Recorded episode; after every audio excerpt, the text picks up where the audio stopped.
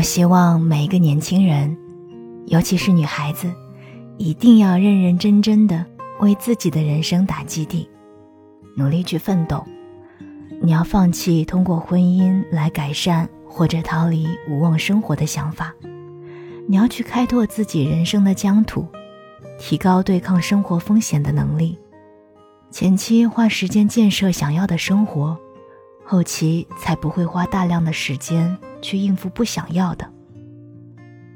最近新学了一个词，叫做“自觉金贵”，大意是。